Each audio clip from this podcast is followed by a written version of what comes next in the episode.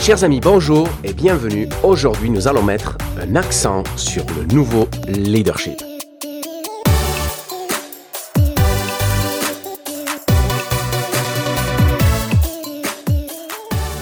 Chers amis, bonjour et bienvenue dans votre chaîne de podcast Un accent sur le nouveau leadership. Je suis Keragir et aujourd'hui, maintenant que nous sommes sortis de ce confinement et que nous commençons à rentrer dans une vie entre guillemets normale et bien étayée de crise économique, financière, politique, sociale, sociétale et probablement aussi systémique, nous sommes face à l'obligation d'accepter le changement. Le monde ne sera plus du tout le même et probablement pour quelques longues années.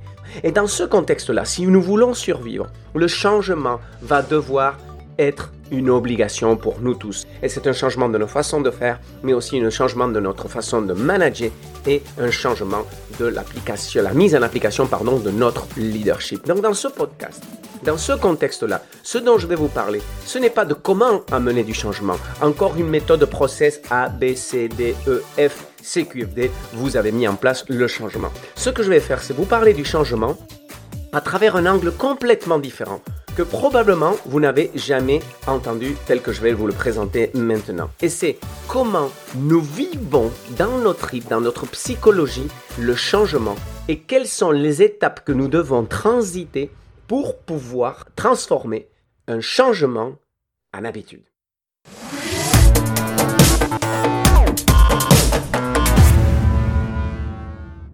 Et pour cela, je vais vous parler des travaux de deux bonhommes qui s'appellent Prochaska et Di Clemente, qui dans les années 80 ont développé un modèle au nom barbare qui était transthéorique du changement. Et ils expliquent comment un changement devient une habitude ancrée et durable. Et quel est l'environnement humain qu'ils ont étudié? En fait, c'est celui des toxicomanes en rémission, c'est-à-dire des personnes dont les, habitudes ont vraiment la peau dure. Et que amener un changement ancré et durable chez ces personnes-là est extrêmement compliqué. Et donc, ils ont étudié quelle phase était celle qu'ils transitaient et qui était nécessaire d'accompagner pour leur permettre de leur sortir de leurs problèmes avec la drogue. En fait, maintenant, si on sort de ce contexte-là, nous sommes des drogués des habitudes et de la routine. On n'aime pas le changement. On a une aversion profonde au changement. Donc, de la même façon qu'un toxicomane souffre pour sortir de son lien aux drogues, nous, on souffre pour transformer des habitudes longuement ancrées qui, elles aussi, ont la peau dure. Donc maintenant, j'extrais ce qu'il en ressort des travaux de Prochaska et di Clemente.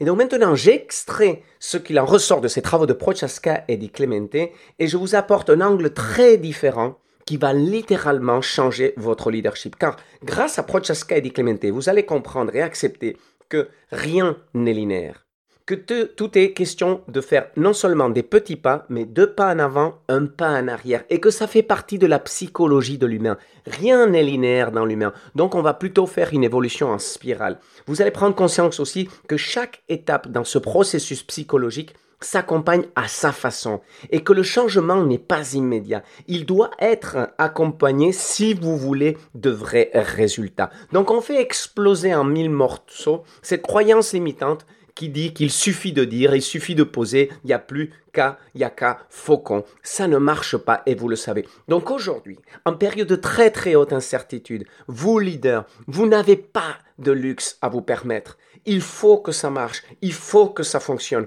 Donc le changement, s'il prend du temps, mais vous l'accompagnez correctement en vous appuyant sur ce que l'on apprend des travaux de Prochaska et di Clemente, je vous garantis, vous aurez des résultats nettement plus efficients, plus rapides, qui probablement, au bout du compte, seront la clé de votre survie.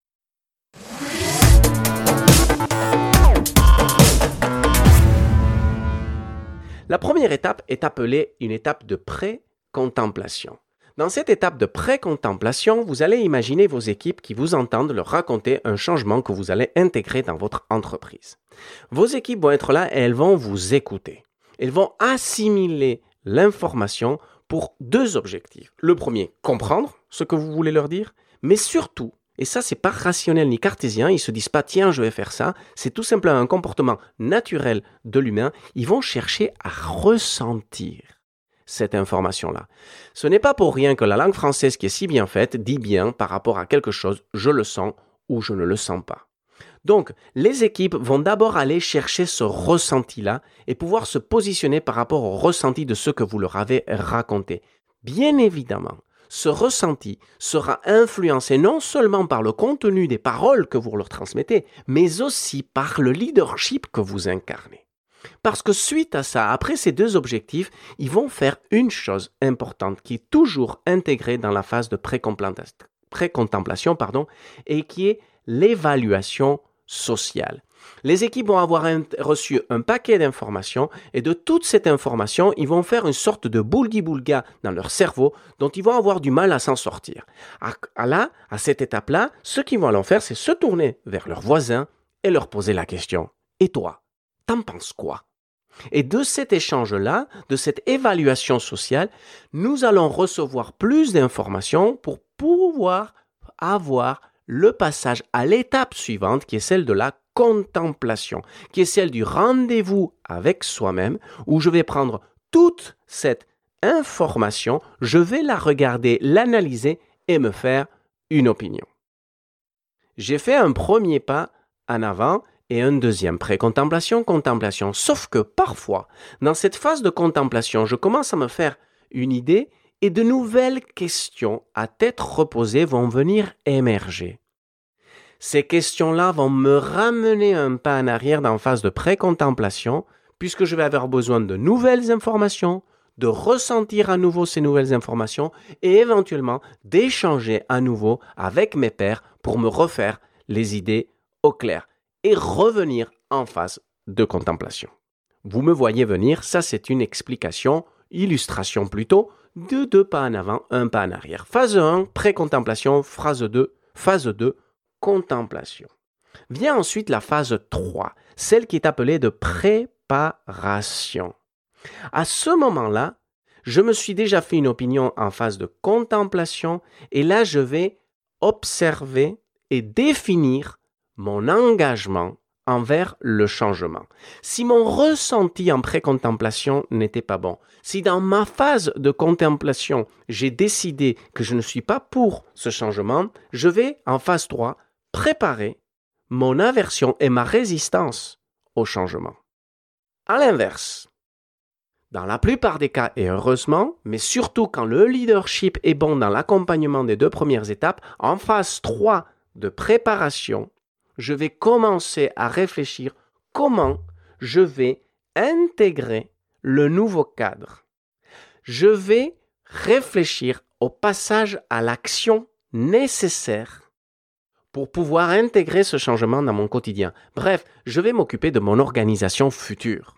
Mais je ne suis pas encore passé à l'action. Je contemple l'ancien cadre et j'observe le nouveau cadre que j'ai compris. D'où l'importance de bien définir un cadre, un, de départ, deux, d'arrivée.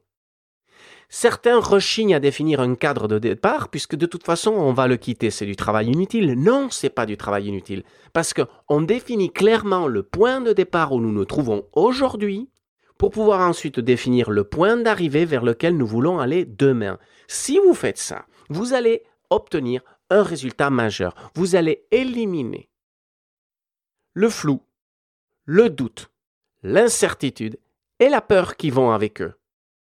L'aversion au changement, vous ne l'éliminerez jamais.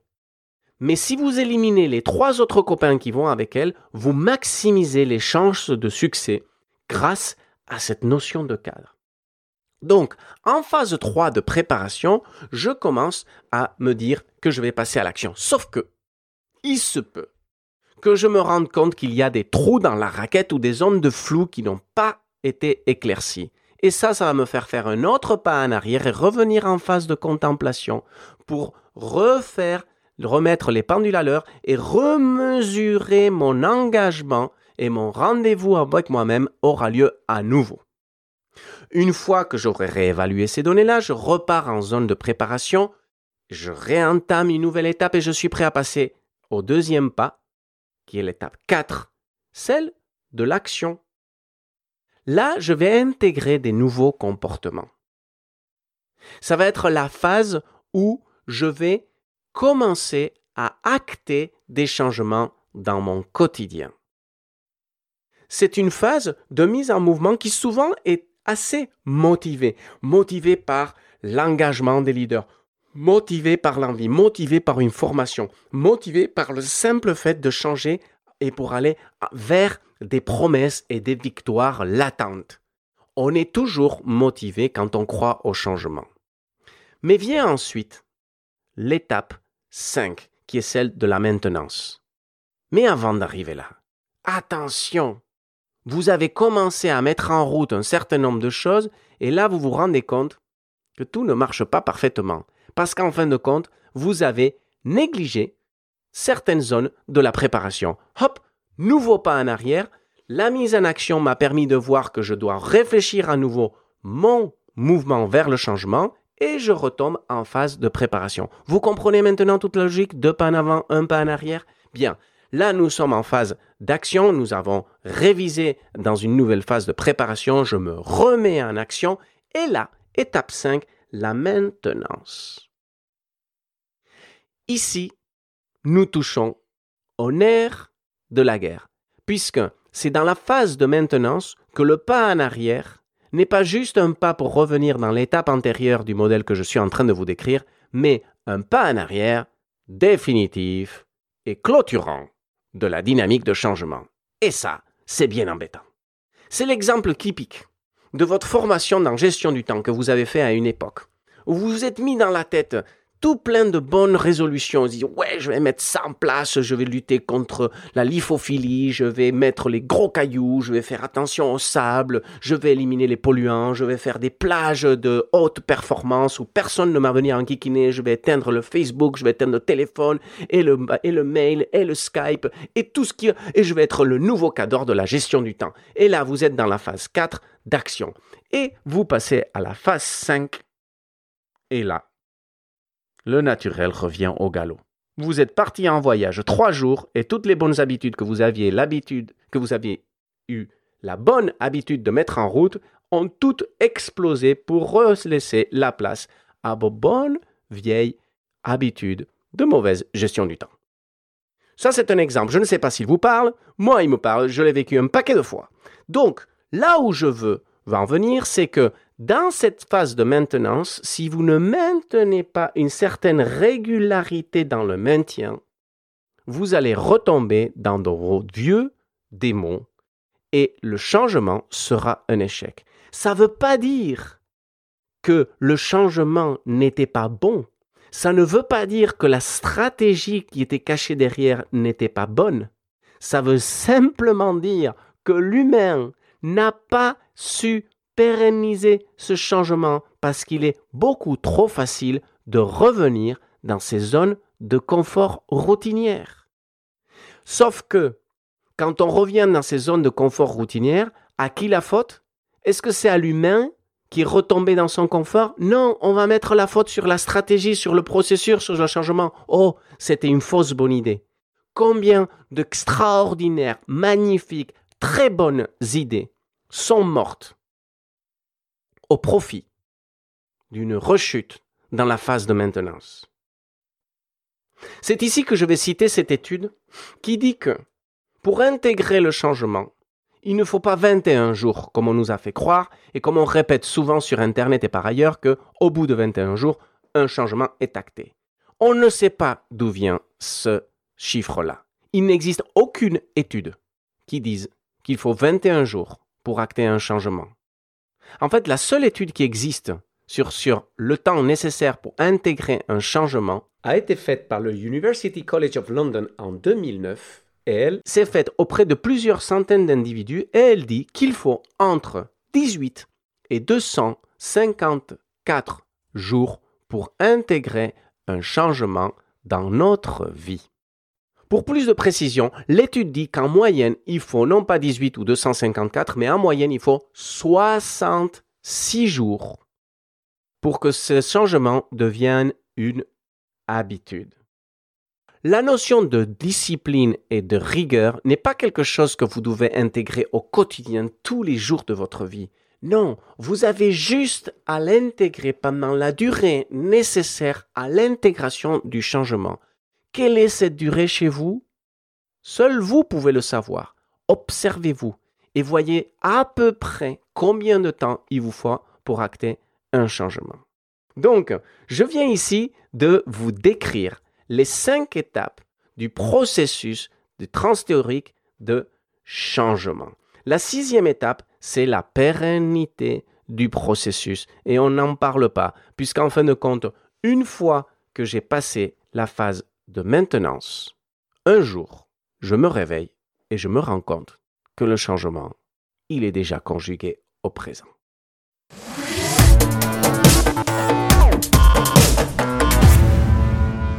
Donc pour résumer, il y a six étapes fondamentales dans le processus décrit par Prochaska et Di Clemente. D'abord, une étape de précontemplation, où il y a réception de l'information, écoute, un ressenti et une évaluation sociale. Ensuite, il y a une deuxième étape. Ça, c'est le deuxième pas. C'est une étape qu'on appelle de contemplation. C'est un rendez-vous avec soi-même et une auto-évaluation de tout ce que nous avons reçu en étape 1. On a déjà fait deux pas en avant. L'étape de contemplation souvent m'amène à faire un retour en arrière pour remettre une nouvelle couche d'évaluation sociale et de réinformation et de ressenti pour ensuite pouvoir s'attaquer à l'étape 2 avec ces nouvelles informations et recommencer le processus avec une étape 3 qui est celle de la préparation. C'est là que je définis mon engagement et que j'organise mon passage à l'action. Mais il n'y a pas encore d'action, c'est la structuration. Dans cette phase 3 de préparation, il va y avoir une nécessité de retour en arrière pour un nouveau rendez-vous avec soi-même et une auto-évaluation. Et ça, c'est la spirale dont on vous parle de pas en avant, un pas en arrière. Après l'étape 3 de préparation, on se met en action. C'est la mise en mouvement, l'intégration de nouveaux comportements et aussi le besoin très important de motivation. Et une fois que l'on se met en action, on prend conscience que dans la phase de préparation, il y a des choses que nous avons omises ou mal préparées, ce qui nous oblige à refaire un pas en arrière. Une fois que ceci est fait, on revient en phase d'action et c'est là que l'on rentre dans la phase 5, celle de la maintenance, et qui est celle qui transforme le changement en habitude et qui requiert du focus, du suivi et une certaine discipline pendant une parenthèse de temps particulière qui, d'après le University College of London, est en moyenne de 66 jours. Mais tout dépend des personnes avec lesquelles vous travaillez et on vous invite à voir quelle est cette parenthèse à peu près Parce que c'est dans cette parenthèse que va s'exprimer toute la qualité de votre leadership pour acter, transformer et ancrer un changement. C'est là vous allez devoir avoir toute votre vigilance. Au-delà de cette fenêtre-là, qui est humaine et donc spécifique aux personnes qui constituent votre groupe et votre dynamique de groupe, au-delà de cette fenêtre-là, vous n'aurez plus à être très présent et à faire preuve d'accompagnement puisque le changement deviendra une habitude. Et c'est là qu'on rentre dans la phase 6, celle de la pérennité. Si vous ratez la phase 5 en maintenance, Dernier point, vous risquez que les personnes reviennent dans le mode par défaut, c'est-à-dire à avant le changement. Et au lieu d'intégrer un changement, ce qui est la récompense de la phase 6 de pérennité, vous allez revenir au point zéro et courir le risque de penser qu'en fin de compte, c'était la stratégie mise en place qui était erronée, alors qu'en réalité, ce qui a fait défaut, c'était la qualité de l'accompagnement des différentes phases du processus de changement, tel que nous les présentent ici Prochaska et Di Clemente dans leurs travaux de 1982. Pour finir maintenant, si ce podcast est clair pour vous, peut-être que vous avez besoin de notes, vous avez besoin d'une fiche. Eh bien, j'ai une bonne nouvelle. Cette fiche-là, vous pouvez la retrouver sur mon site internet www.ikeragir.com dans la rubrique podcast, dans l'épisode 16 qui est celui que vous écoutez aujourd'hui, vous pourrez retrouver la fiche résumée pour pouvoir voir visuellement très clairement quelles sont toutes ces étapes dans le résumé que je viens de vous faire. Et tant qu'on y est, n'oubliez pas de vous abonner à la chaîne de podcast car il y aura encore beaucoup d'informations utiles et intéressantes à découvrir dans les épisodes suivants. Il est question de réinventer le leadership et ce n'est pas en restant dans le cadre que nous allons le faire.